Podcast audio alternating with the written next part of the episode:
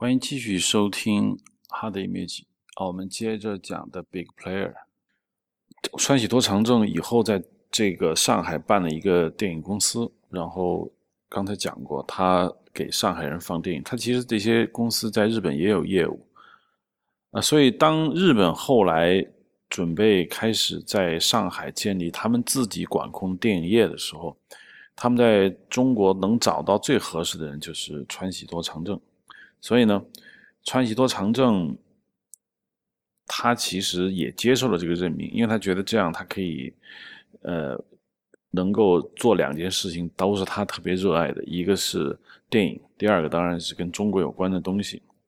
但是呢，呃，他还是跟当时找他的人，一个叫高桥坦的一个高级日本军官来帮他谈这个事情，他们俩就谈判说，呃。必须有一个条件，川喜多长政说：“你必须满足我大概四个基本条件以后呢，他才可以从事这项工作。哪四个条件呢？第一个就是整个公司由他一个人掌控，全权他负责，军部不能过问。第二个呢，就是除了军部向他要求的那些基本上的一些原则之外，他公司的经营不受军部的管控。”呃，第三个就是，如果按照军部的要求去拍摄宣教片呢，呃，这个必须由中国人来拍，就日本人不能拍。就算是中国人拍，呃，日本军人不得强迫在他们自己想拍的电影中，呃，要宣扬这个日本的宣军国主义的影片。呃，第三个条件就是，他们只发行中国人拍的片子。就是他们不发行日本人拍的片子，因为日本的电影要在上海，包括中国大陆发行满印可以干这件事情。第二呢，就是当时日本电影在中国其实没有好莱坞电影那么卖，这是一个条件。最后一个条件就是，呃，他只能协助中国人拍电影，因为当时他并没有想过一个纯粹做一个制片公司，就由日本人完全掌控拍摄，他们只是做一个协助，呃。等于他们来监管，他们不能越俎代庖。总之呢，这几个条件一摆出来，我想，呃，听众完全能够感觉得到，这哪是什么日本侵略者的嘴脸？这完全不是，这是完完全全站在中国立场上的一个条件。这也很奇怪，当时这个日本军部居然答应了。一方面是觉得这个人实在是不可多得，如果跟他谈条件谈崩了以后。很有可能这件事情就没人干，那就找不到更合适的人。那么第二个条，第二个我觉得有可能是他们当时对于日本的军国主义、对那个政治宣传啊、电影啊不熟，因为最熟悉干这个事情的人，大家知道是谁，就是把电影当宣传工具。但是日本军部他是一个军国主义者，军国主义者对于政治宣传没有那么能没有那么熟。那么反过来说呢，这些条件你也不能说日本人一点便宜没占，他们还是说由他们来掌管上海的电影业，然后呢，军部可以下命令拍宣教电影。那么这个这个电这个后来成立的这个叫中华电影，不是华影啊，就叫中华电影。这这个电影的名字全称叫中华电影股份有限公司，这个没有联合两个字，所以我们就简称中华电影。成立这个公司呢？呃，也能够拍摄一部分这个宣教电影，它是也能可以拍的。所以到了一九三九年的时候，这个简称为中华电影的这个公司就成立了。成立以后很很有趣，这个电影公司在哪儿呢？它不在日租界，但是上海是这样的，虹口区就现在鲁迅公园一带是日租界，虹口区鲁迅就住在那里。呃，啊，这是鲁迅已经走了，呃。一九三九年，鲁迅是一九三六年去世。那么，接下来就现在的公共租界就是黄浦区，就是现在淮海路啊，包括那个外滩那一大片，那就是公共租界。往南，徐家汇、静安寺这一带，就法租界，这么分的。你说日本搞了个中电影公司，他不把这个电影公司放在日租界，放到哪儿呢？放到了公共租界，这就很奇怪。就是川崎多长政，他就要求他说啊，我我把公司放在那里。当时就很多人很奇怪，说你为什么不放日租界？川崎多长政就有理由说，我们日本现在这国际形势很紧张，我们如果在公共租界或者法租界冒头的话，我们随时会有危险。嗯，所以呢，就是如果我们那如果我们在那个公共租界一冒头呢，就会被杀。那人家说，那你为什么呢？那你明知道危险，为什么还要跑到那个地方去建一个电影公司呢？这个川宜多长政就是坚持己见，他有他的主意，因为他不想在日租界里面，他想如果在入日租界里面，日本人实力特别大，那么有些事情办事起来他就无法从中周旋，所以他故意放到这个公共租界里面。当时在这个呃，他们在这个上海大概呃闸北的这一带呢，买了一个特别大的两万多平米的一个房子，然后呢就就就做了一个巨大的一个这个电影工厂。但是他这个电影工厂很奇怪，这个电影工厂啊，呃，只有一个是做电影的一个地方，剩下的全都是什么洗印啊、剪辑啊、录音啊，没有专门拍日本电影的地方。也就是说，他并不想拍日本人能够掌控的电影，他其实只是作为一个一个大致的类似于一个发行公司，并不是特别要求来制作自己的这个电影。然后呢，呃，当然我在这儿得说一下啊，我们现在的抗日战争的宣传呢，都是中国人同仇敌忾，然后一致对外，其实不是这么回事。呃，我记得有一本书，就是杨奎松写的。大概他写看鬼子来了的那个观后感，就是说，在中国农村，怎么日本人来了这个以后，中国农村老百姓对日本人没有仇恨呢？因为在抗日战争之前，中国的民族国家这个概念是没有建立起来的。那其实，在一九三九年的上海，其实应该说国民素质相对比较高。嗯，大概就中日矛盾虽然嗯不至于说。像现在爱国青年那样去动，但是敌我矛盾还是存在的。就你是日本人，我是中国人，我们这不同国家，我们现在处于战争状态。我们虽然不打，但是我们也不要合作。但是当时日本电影有点奇怪，日本电影在这个农村，就是江浙一带的农村，居然还有很多人看，因为大家都看没看过电影。绝大部分的城市，都包括宁波在内这样的城市，都是没有电影院的。呃，可能宁波有吧，反正就是稍微小一点的城市，就是没有电影院，所以他们要看电影必须到大城市，南京啊、上海来看。所以在农村根本就没有看过电影，所以日本电影一放到那里去，很多人就特别兴奋，就像当年那个努米埃尔放这个《火车进站》一样，很多人就特别兴奋去看。所以在这种情况下呢，嗯，在面对这个荧幕的时候，这个。无无无论荧幕里面是中国人还是日本人，大家都能够放下这种敌对的这种情绪，享受影像本身带来的这种快感。川喜多长政上任以后，第一件事他就要找张善坤，因为张善坤当时确实日本，呃，确实是上海电影大亨，算是电影大王吧，呃。他找张善坤，当时张善坤我们前面说，张善坤一开始是不干的，他觉得这不就当汉奸了吗？但川喜多长政跟他说了一句话，说如果你不干，那么我也就不干了。如果我不干了呢，那日本人就会派来一个比我凶、比我狠、比我特别那个坏的人来接替我的位置。那这个时候他会逼着你干。那你与其跟这种人合作，你不如跟我合作。呃，我们在一起还有可能保护中国电影。如果换一个人的话，就就没有这种可能性了。应该说，这种话的说服力是非常非常强的。呃，张善坤有可能就因为这个话把他给打动了。同时呢，呃，张善坤还因为川喜多长政答应他几个条件，基本上就是张川喜多长政答应这个跟军部谈的条件的一个翻版，就。川喜多长政就答应张善坤说，绝对是只要拍娱乐的电影，就绝对不会拍那种强制性让你拍的，就日军要宣传的那种电影。然后，呃，绝对不会改你的片子。然后，同时呢，呃，我们每部每个片子都是提前付款，不会是放完之后再给钱，然后还要提供胶片。这最后一项挺重要，因为当时上海被围困在里头，这个胶片过不来，很多这个电影公司没有胶片用。而如果跟这个川宜多长政在一起，那么德国的胶片可以走这个日本这个渠道，然后大量的到上海来，所以当时胶片这一条呢，也对张善坤也起了很大的一个作用。嗯，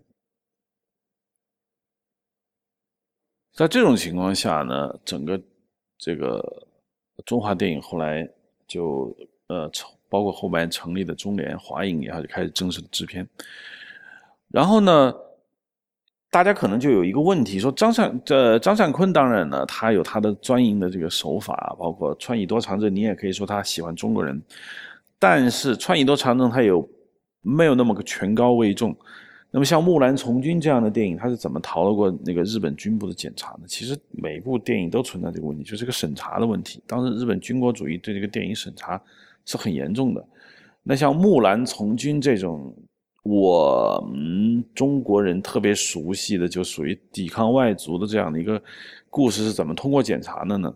这很喜很有戏剧性，肯定当时那个审查小组就已经觉察出问题了，说你这个你怎么表现？反抗呢，这个不行。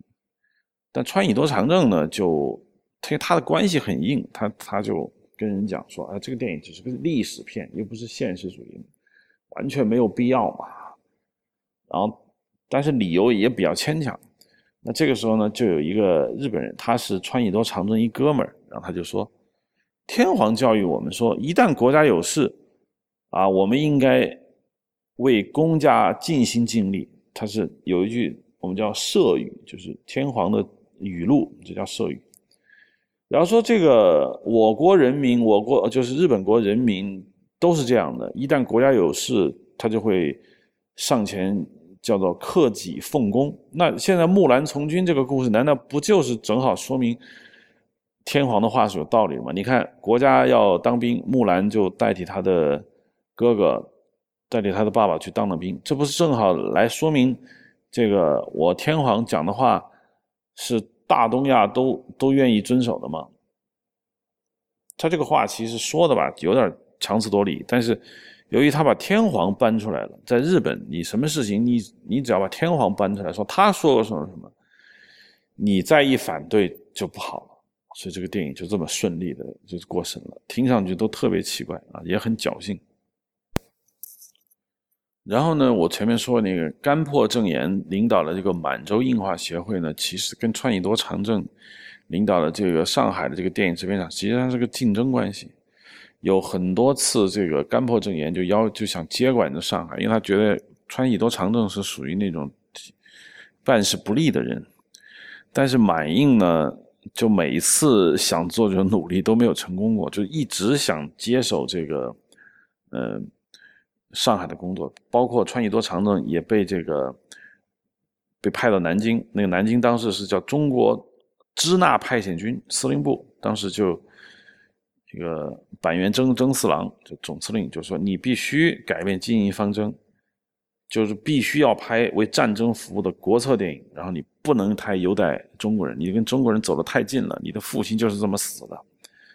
然后呢，如果你不听我们的，我们就要把这个。”把你的这个中华电影也好，中联也好啊，把它并到满映，由这个甘破正言来领导，啊，川宜多长政就就说那好吧，那我就回去考虑考虑，然后他就从南京回到上海，他从一到一到上海，马上坐船去日本，他找他的哥们儿去了。川以多长政之所以能够挺那么长时间，没人敢动他，也没有人因为他爱中国不拍他的国策电影。而他一直活着，没有被扳倒，就因为川喜多长政有他的秘密武器。川喜多长政，他主要他的父亲，他的父亲就是我前面说的，呃，川喜多大治郎，他是一个，嗯，毕业于陆军大学，在日本陆军大学是日本高官辈出的地方，并且特别讲究同期，就是同一年上学的，跟他爸爸同一年上学的，在陆军大学同学，在日本。当时全都是高官，包括这个南次郎，陆军大臣，然后朝鲜总督，还有这个关东军司令，还有那个陆军大臣，还有首相，什么林显侍郎这种，他这个关系特别硬，特别硬之后呢，每次就是只要有人要搞他，他就搬出他这些旧部，包括他的爸爸的那些同学，来帮助他自己来脱困。那川以多长政他自己的人望跟那个还有他的这个声威望啊，呃，包括他以前这个以前在日本的这个通信界，包括以前找他的那个人叫什么？叫是那个日本的军部的人，跟他关系都很好。然后呢，呃，每次满印要找川以多长政麻烦的时候，川以多长就回日本，然后就说哭诉一番，说满印。这个要整我，然后你们不能让他整我。他把这件事情从一个，呃，满印要拍国策电影，我上海就不拍，把这事儿变成了一个很庸俗的一个权力斗争。说这个满印的干破正言就看我不顺眼，一定要搞我，然后说你们一定要帮我。那大家就听不出来这个话里面还有他那层意思，就以为就干破正言就是要整他，所以就整这干破正言，所以每次都能够化险为夷。并且每次这个川野多长政被南京叫过去训话，而不是回日本搬救兵的时候呢，当时上海电影人一看这个川野多长政被叫走了，然后好几天没回来，大家就特别害怕，就觉得哎呀，那万一他被日军部抓走了，那那我们怎么办呢？就会就就就要搞出一个什么呃一个营救活动。这个营救活动是怎么说呢？就是他们就会跑到那个。呃，中华电影包括那个中联就说，如果川以多长政不放回来，我们就全体辞职。然后我们辞职去哪？我们就去重庆。啊，这这听上去有点奇怪啊，因为现在呢，我们好像觉得这个，你只要投向了日本，你就是汉奸，你就是把日本人叫皇军，就就你自己当奴才。但实际上，上海电影人还是只是说我们在上海拍片，你呢你是占领军。那好，你占领军，我跟你没关系。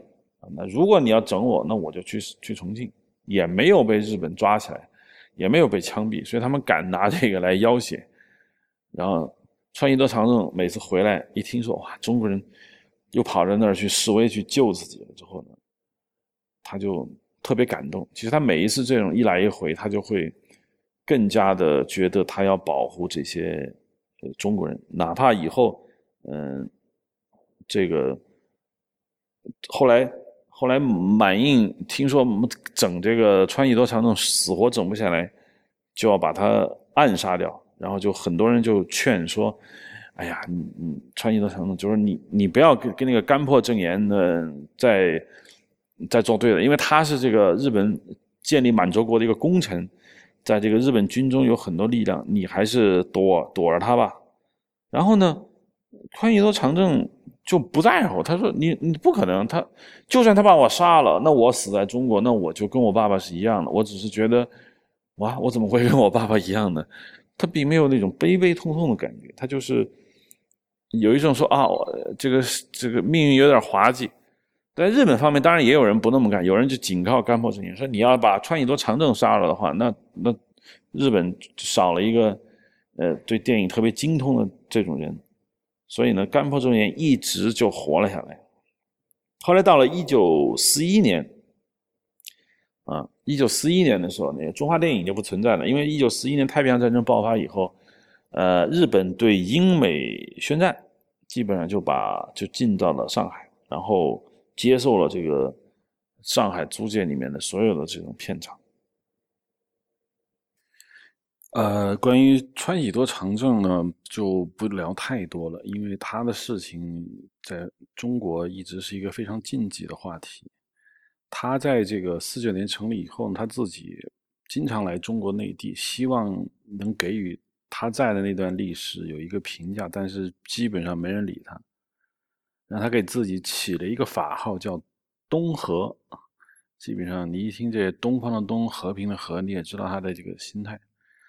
他在日本投降以后呢，被作为战犯抓了起来然后他抓了起来以后呢，立刻就有很多人出来保他，因为当时这个，呃，当时国民政府的许多人，像罗学谦啊，还有犹太人，还有美国人都认为他是一个职业电影人。他在日本占领中国时期，为中国电影事业做了很多贡献，所以后来他没有作为战犯惩罚，然后就无罪释放。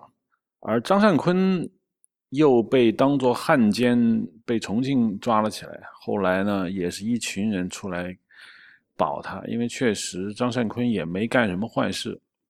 一个汉奸能去拍文天祥吗？显然是不行的。再说，他跟川喜多长政两个人联合起来，在日伪时期、沦陷时期，为中国电影做了那么多事情，再加上蒋委员长的手令，然后基本上他也最后无罪释放。但是他看破红尘，跑到香港去了。后面他在香港有一大堆的事情发展，我们就暂且不提。我们现在还得。回过头来说说这个张石川，抗战全面爆发之前是明星公司最最红火的时候。那个时候，这个张石川财大气粗，他的电影公司也是处于最辉煌的时候。当时他有两个厂，分别叫做明星公司一厂或者明星公司二厂。这两个厂，它有一点分工。呃，具体的说呢，就是某一个厂，不知道是一厂还是二厂，拍一些就比较进步的电影，然后另外一个厂呢，就是由张世川自己带拍一些所谓的商业电，什么僵尸啊、剑侠啊、艳情啊，啊，就这样子。那这是当时整个上海电影业，我觉得一个特别有趣的现象，因为我们一提进步电影，好像这这个。进步电影就一定要跟那些所谓的非进步电影要这个势不两立、形同水火，其实不是那么回事。有时候往往拍进步电影的人和拍那些所谓非进步电影的人都在一个电影公司里面，在一起吃饭，在一起聊天。有的时候他们是因为艺术创作观点的不同，但是更重要的其实是大家都很清楚，电影公司要生存。拍进步电影在历史上留名，可是拍进步电影赚不到钱怎么办呢？你也得拍那些商业电影。所以我觉得这并不能说拍那些商业电影，甚至拍那些所谓的恶俗电影的人他就有多坏。就大家都有不同的这种生存的哲学和对一件事情的关注。张世川那个时候就在他的电影公司，专门属于脏活累活都是他干吧。因为在那个时候，明星电影公司拍过挺多的这些进步电影，《乡愁》啊，《到西北去》呀，《桃李争春》啊，呃，这种《热血忠魂》。你说这些电影都跟张世川没关系吗？显然不是，他是明星公司的老板，他当然是他的主意。但是他也拍过什么，还有什么一些侦探片啊，《翡翠马金刚钻》。这些也都是张世川要拍的，所以在他张世川的身上呢，你只能说他兼有两种身份：一种他允许艺术家创作，他也看得出来进步电影大家喜欢；同时呢，他也知道那不是观众的全部，还有很多人是想看一些所谓的庸俗电影。所以呢，对于张世川来说呢，他更重要的心态还是要维持明星电影公司的生存。所以那个时候，我记得有很多所谓的这个进步人士啊，陈波儿、吴应贤，这个中国黑白摄影的老大，贺绿汀，作曲家应云卫啊，袁牧之，这些人都在的这个明星公司。所以明星公司呢，基本上就形成了一个非常非常强大的一个创作团队，拍了很有名的电影，比如说两个大家都肯定非常知道的《十字街头》和《马路天使》。这个尤其是《马路天使》啊，票房特别的高。我看了《马路天使》，觉得其实表现手法还是挺好的。你很难想象那是一九三几年拍的电影。呃，《十字街头》的主演叫白杨，《马路天使》的主演叫周璇，然后赵丹啊，这个《马路天使》，尤其是周璇，基本上这就属于呃张世川一个人提拔起来的。白杨以后呢，在大陆呃也很有名，他是十字街头，那个时候他也是一举成名，包括田汉的作曲霍利丁写的那几首歌，在《十字街头》和《马路天使》里面都是非常非常红的。实际上，我们很多人可能不知道，老上海电影它这个一些的明星、作曲、导演啊，包括呃编剧啊，他分流。一九四九年以后，一部分人去了香港，一部分人留在了大陆。我们知道什么白杨、赵丹啊，其实并不是从延安来的，他们是从上海来的，所以这形成了所谓中国的南派跟北派。南派呢有老上海的一群人，北派呢也有老上海，但是人不多，主要从延安过去的人。啊，这个要说一下。反正明星公司在抗战前那可是非常非常的红火，但是到了一九三九年，呃，这个日本进攻上海以后呢，明星公司被烧了。这样对于明星公司来说，作为明星公司的历史就结束了。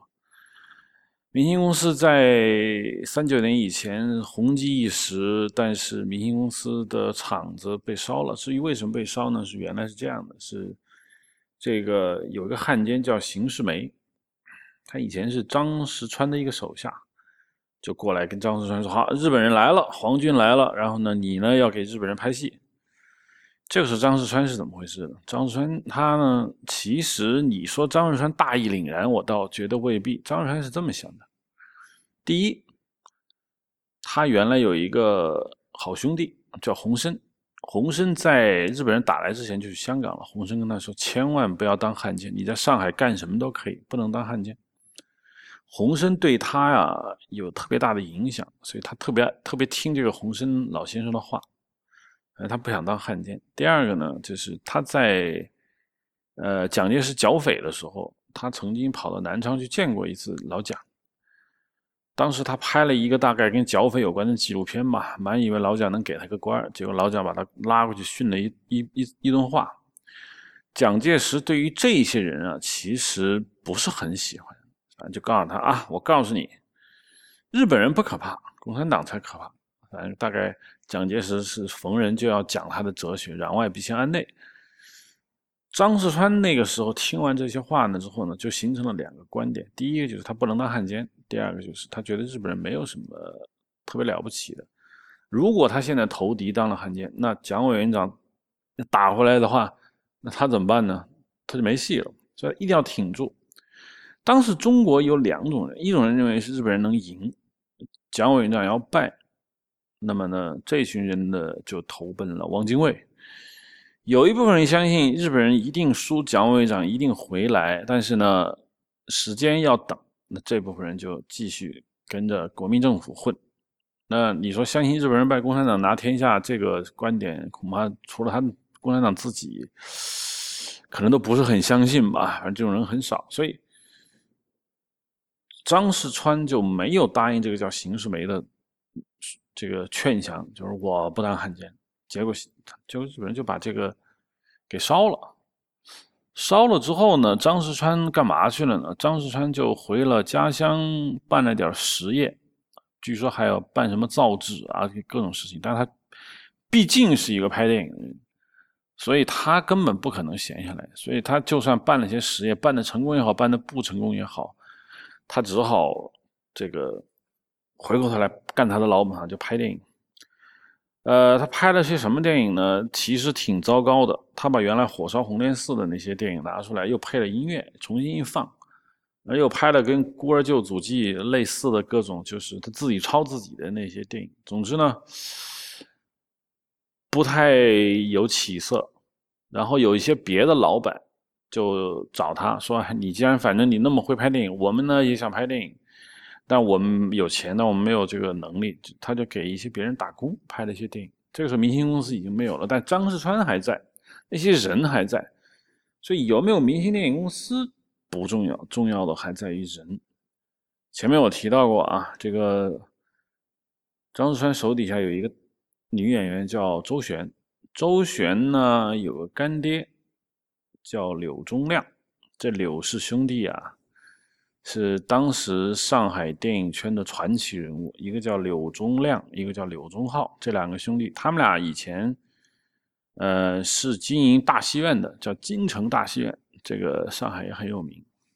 后来他们呢，也是混得很开，所以呢，就柳宗亮、柳柳宗浩兄弟办了一个电影公司，叫国华电影公司，这也是很有名的电影公司啊，就跑来找张世川说：“来，你来帮忙吧，我们要办电影公司，你呢就过来，并且把你的人都带过来，像周旋我说的这些全部带过来，然后给国华电影公司拍戏。”张世川这个时候的心态呢，当然他已经是明星老板，柳宗廖、柳宗浩兄弟在他眼中是看不上的。但现在他自己落了难，仿他的电影公司让日本人给烧了。现在柳宗廖、柳宗浩兄弟找他呢，他虽然是打下手，但是他也有相当大的独立性，所以他又非常想这个复兴他明星电影公司，所以呢，又想怎么说呢？其实像张世川这种人啊，你要这么想，他们所待的那个地方是上海，他不是现在这种社会。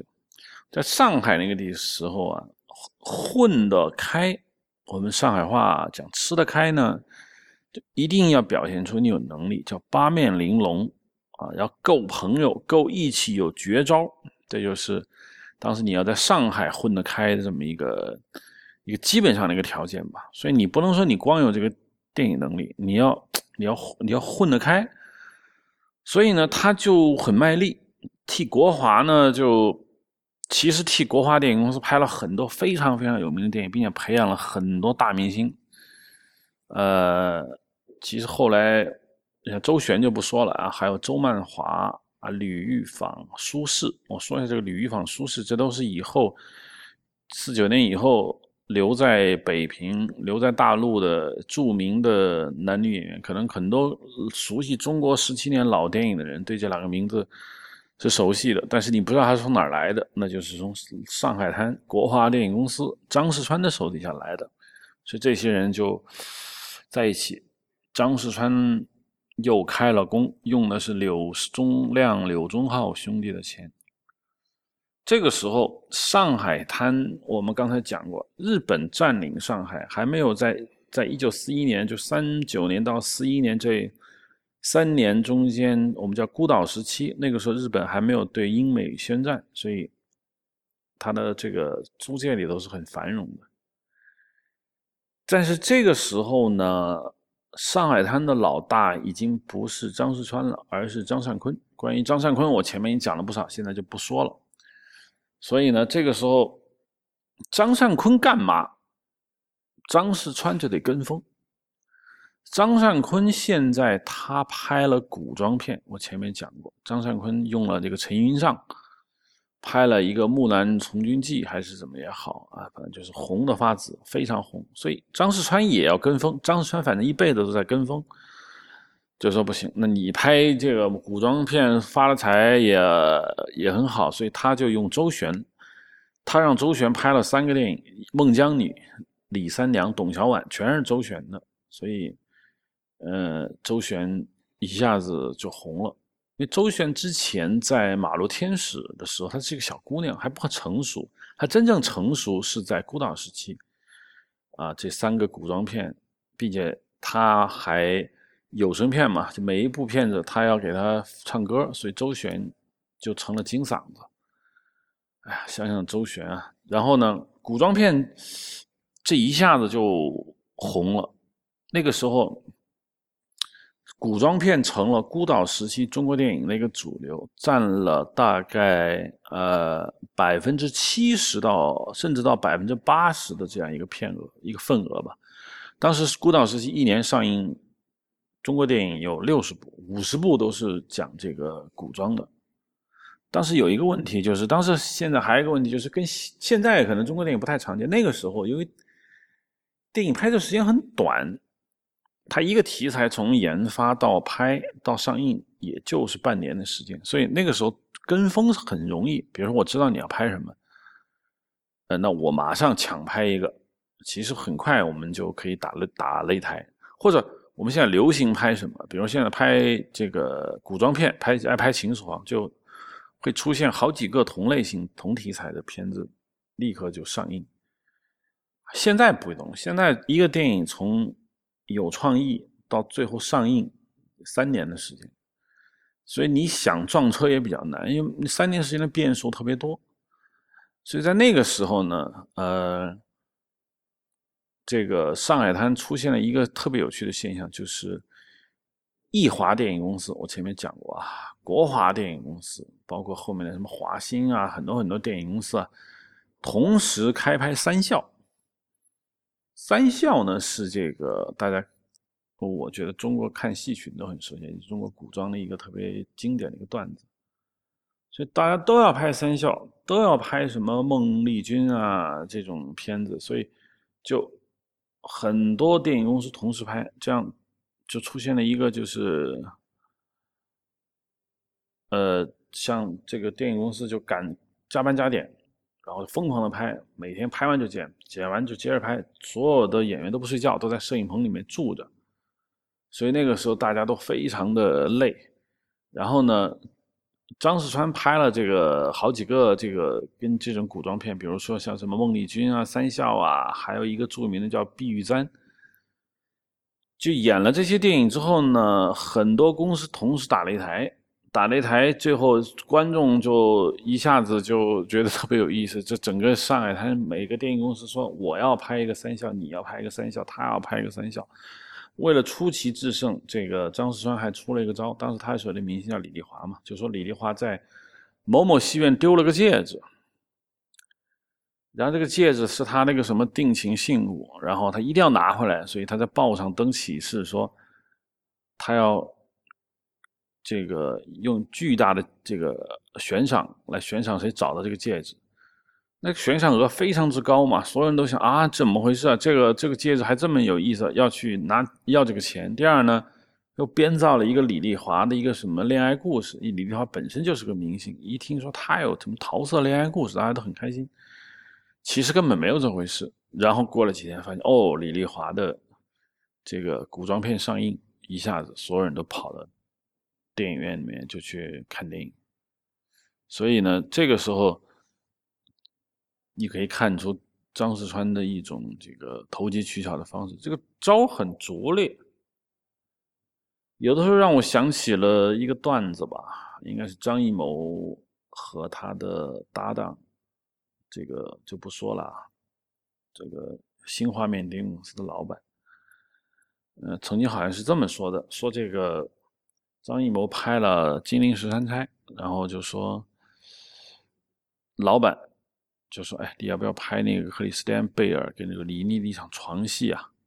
张艺谋说：“不拍，我不能拍这个，没拍。”完了，在电影公司宣传的时候就说：“啊，我们现在有一场床戏拍了，给剪了。”张艺谋气坏了，就给这个他那个老板打电话说：“你怎么能这样宣传呢？”人家就说：“这有这这有什么不对的吗？我我为了让这个电影卖钱嘛，我并不想。”特别的来这个指责这个老板，同时我在这儿也不想指责张世川，说你就很 low，这就是你出发点不同，因为你投了几千万几亿，如果这么弄一下也无伤大雅，反正也不是真的，电影中毕竟也没有，那我只是宣传一下，把人带进电影院，这何乐而不为呢？前段时间，那个罗盘老师给我发了一个文章，就是讲这个鲍德西拍《卧虎藏龙》的，讲的是这个姜志强姜老板跟鲍德西谈价钱。鲍德西在那篇文章里面，原本我以为他要回忆他跟李安是怎么合作的，他提了几句，但整个文章都是讲姜志强是怎么压他价的。先说给百分之五十，完了以后来说这百分之五十中只付百分之六十。也总共也是只剩百分之三十，剩下的钱我等你电影上映之后赚了钱，我再给你。包德西当时就哇，怎么回事啊？这样啊？但是他为了想跟李安合作，他也就同意了。他自己在那个文章里哀叹说：“我从来没有收百分之三十的片酬啊！”因为姜老板一直说这个戏没钱没钱。其实这个戏当时两千年的时候，《卧藏龙》两千万美元的。预算就是港币一亿六啊，不一千五百万的这个美元的预算，大概相当于一点五六亿港币，那是一个非常非常庞大的投资。两千年一点六亿拍电影，现在都很大，别提十七年之前，他他非说这个电影的预算很少。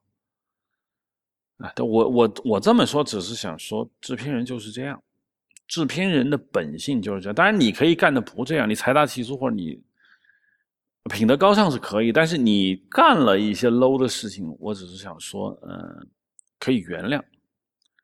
所以张世川呢，用这种办法来这个。来这个就是做这种宣传，其实我觉得也不是我一定要像众口铄金似的说他很 low 很坏。总体上说，张世川在孤岛时期乏善可陈，主要的风头完全是张善坤的。关于张善坤，要补充一点，那个当时张善坤拍了一个电影叫《万世流芳》，讲的是林则徐的。很奇怪啊，这个这个道理我要讲讲清楚，为什么？这是供应日本侵略军的要求拍的一个电影，叫《万世流芳》。大家可能很奇怪，为什么日本侵略军要拍一个林则徐呢？是不是很奇怪呢？原因是这样的，在日本人看来，英美是敌人，尤其是在一九四一年向英美宣战以后，英美成了敌人。英美既然是敌人，那么在中国人心中，同样英美也是敌人，因为他必须要让他占领的地区跟他有同样的这个。同仇敌忾的感觉。那么，林则徐这个故事里面的英美显然就是敌人，所以为了激发中国人对英帝国主义殖民者的痛恨，他派了《万世流芳》。因为在那个时刻，日本跟英国是处于二战中的交战国。这么一说，大家就逻辑上就通了吧？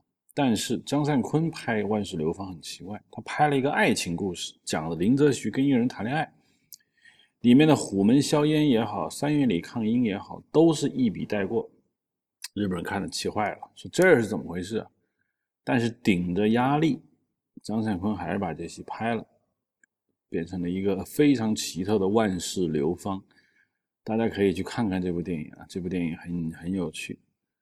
呃，应该这么说，张善坤也好，张世川也好，都是那个时代，你不能说他是好人吧？按照我们的革命史观，你不上阵杀敌就不是好人。但他绝对不是个坏人。对于他们来说呢，电影是一个必须要干下去的一个事情。应该这么说，我们要从两个方面来看这个电影：一个从艺术角度上来看电影，一个要从。呃，一个产业的观点来看电影，艺术角度上来看电影，就不要拍烂片，只拍好片。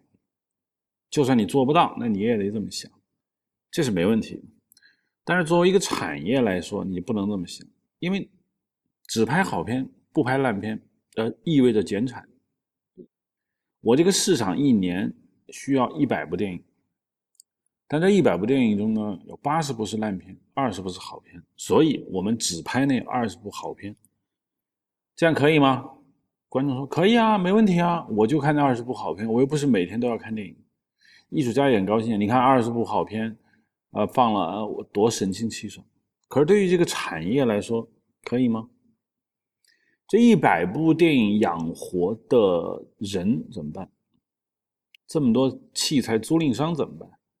这么多摄影棚怎么办？这么多化妆师、录音师，这么多演员怎么办？全都失业吗？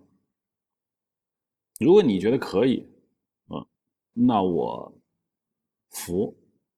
但如果你做不到，那你就得乖乖的去拍烂片。我觉得这是一个制片人考虑问题的一个办法，就他要从产业的角度上来考虑。我经常听见有一些人说：“那为什么要拍那些烂片呢？烂片多坏多坏。”我们说烂片坏，并不是说他不该去拍，而是说你明明在你手里有条件。有能力拍好的时候，你不拍好，那是不能接受的。如果你尽力去拍了，依然是部烂片，我觉得是可以接受的。这是有本质上的区别。讲了一共六期，张世川也走向了他的尾声。因为在孤岛时期，他不他不红火，他完全在柳宗浩、柳宗亮兄弟底下干活。到后来，日本投降。呃，蒋介石还都南京要算账，张世川也跟张善坤一样，也背了个汉奸罪名。后来由于他们家招了个女婿，这女婿是这个国民政府的高官，所以呢，这事儿就也过去了。应该说这不是主因啊，因为张世川毕竟他也没有当过汉奸，他只给张忠廉、华银打过工，他给柳宗浩、柳宗亮兄弟打过工，他并不是给日本人打工，他也没有直接去投敌，所以张世川就这么活了过来。然后到一九五零年，上海电影制片厂成立，找他，就跟当年黄金荣一样，政府问：“哎，你要不要干出来做事啊？”张世川说：“做不了了，太老了。”一九五三年他就去世了。应该这么说吧，我曾经讲过，这个我们要从一个制片人的角度来讲这个中国电影，我们就必须用产业的角度来讲电影。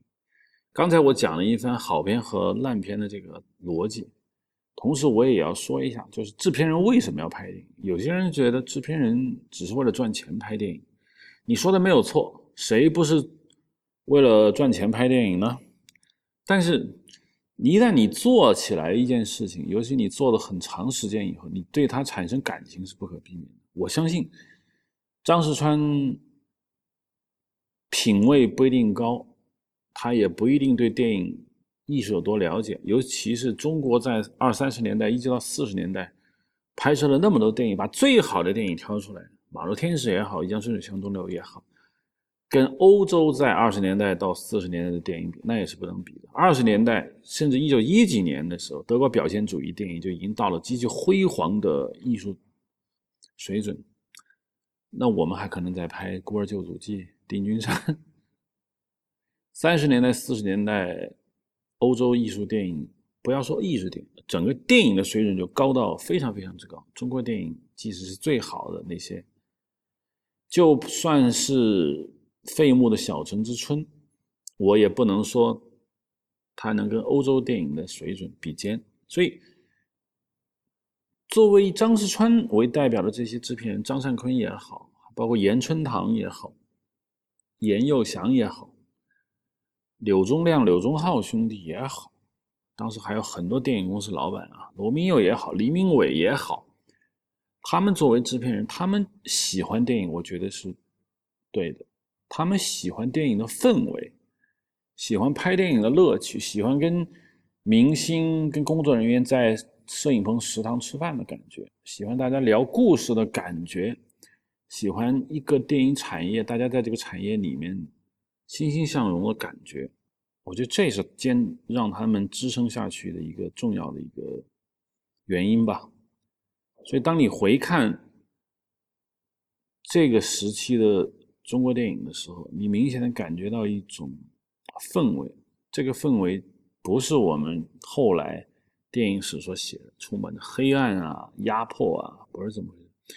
我们那些在五十年代站出来批判张世川的人，就包括他老婆张世川老婆，后来写了一个回忆录，把张世川骂得狗血淋头。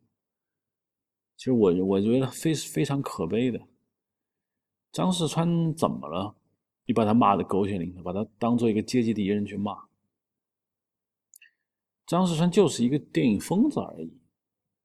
在他那篇回忆文章里面，我讲的张世川大部分的事情都是根据他那个回忆文章整理的。就是他觉得他反动，他流氓，他觉得他就不知廉耻。请问张世川哪里不知廉耻了？如今这个世界上不知廉耻相比的话，张世川那简直就不是。所以他只是一个普普通通的一个受过中国传统文化教育的一个人，唯利是图是他的特点，奸诈狡猾也是他的特点，讲义气、爱表现也是他的特点，热爱电影、喜欢跟大家在一起开心也是他的特点。作为一个电影人，我觉得这是最真实的。所以张世川非常的逼真。他理解中国电影的那些看法，在中国现在的电影史上依然是适用。这前面我已经讲过，他对妇女的看重，他对伦理道德的看重，他对如何赚人眼泪的看重，他其实就是对观众心理学的看重。他的宣传手法也好，他的制片风格也好，其实对于现在中国电影来说，依然具有借鉴意义。我从来不想把中国现在的电影描述成一个只拍塔尔科夫斯基的电影，也不想把电影拍成一个。啊，我们只拍漫威电影，不是你，你做不到。中国电影其实就是有自己的这样一个传统。我回过来再说，去看阮玲玉一个电影，关锦鹏导演，那里面的氛围，大家坐在一起聊天，在一起拍戏。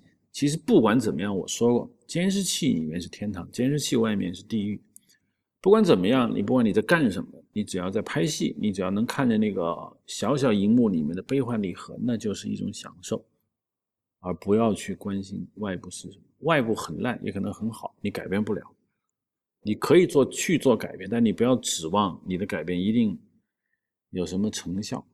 这就是拍电影的乐趣吧。好了，关于商石川和他的时代，我们就讲到这里啊。欢迎大家以后继续收听 Hard Image，Hard Image 在 IPN.LI 上播出，同时在喜马拉雅上也能听到。大家在苹果客户端播客或者其他安卓的客户端搜索这个印象都能搜到，同时在微博上和 Twitter 上都可以关注印象和 Hard Image。谢谢收听。